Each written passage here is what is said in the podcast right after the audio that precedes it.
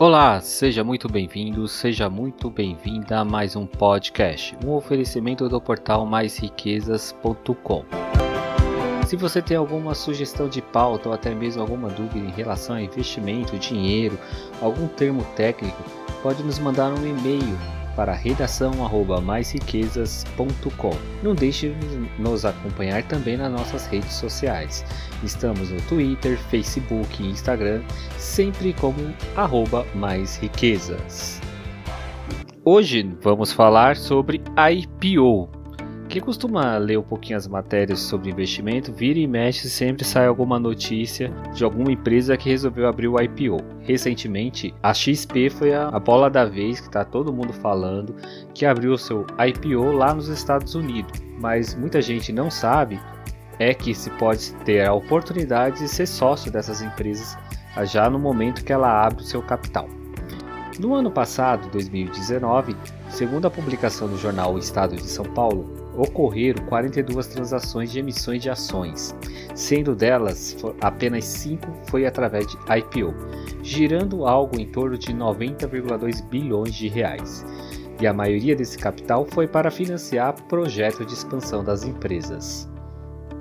Você deve estar querendo saber o que, que significa o IPO. Basicamente, em português, uma tradução livre, é oferta pública inicial, Initial Public Offer, ou seja, é quando a empresa oferece para o mercado suas ações pela primeira vez. Significa o seguinte: os sócios abrem mão de uma parte dessas ações e a disponibiliza para que outras pessoas possam se tornar sócio dela também. Isso é uma das formas de captar dinheiro para aumentar o caixa da empresa. Sabemos que existem outros tipos também para fazer esse tipo de arrecadação. Uma delas são as debentures, Debêntures normalmente tem uma data de vencimento, mas se você quiser saber mais detalhes sobre isso, vai lá no nosso Instagram, arroba mais riquezas, e curte a última foto e deixa no comentário. Quero saber mais sobre debêntures. Lá no Instagram a gente está como arroba mais riquezas. Mas vamos voltar a falar sobre o IPO, que é o tema desse episódio de hoje. A empresa quer abrir o seu capital, mas ela vai ter um, um custo um pouquinho alto, porque você precisa contratar um monte de gente para poder fazer esse levantamento. E são empresas que precisa contratar um banco de investimento, alguém para fazer auditoria, e aí vai poder montar um papel, um documento que são robusto com bastante páginas chamado prospecto.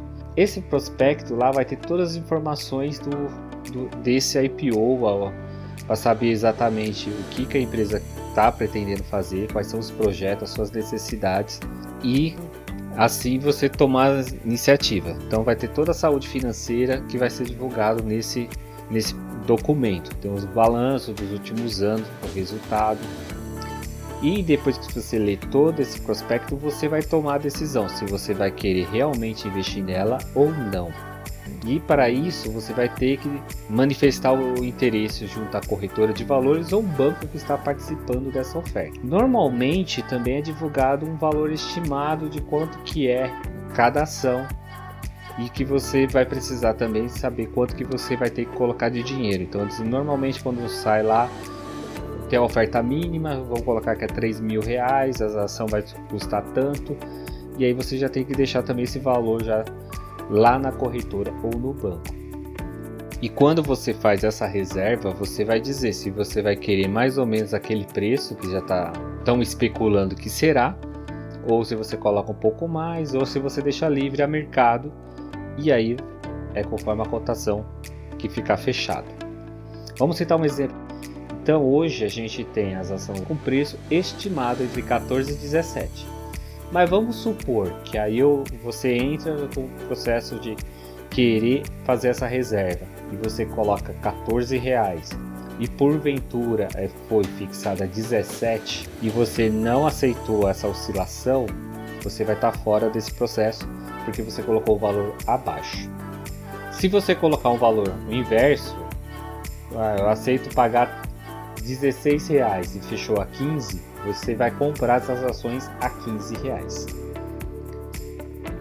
Agora que você já tem uma noção de como funciona o IPO, poderá aproveitar esse ano de 2020, onde o mercado promete que vai continuar aquecido. Estima-se que poderá ser captado mais de 200 bilhões de reais só em IPO esse ano. E já tem algumas empresas que já estão em processo.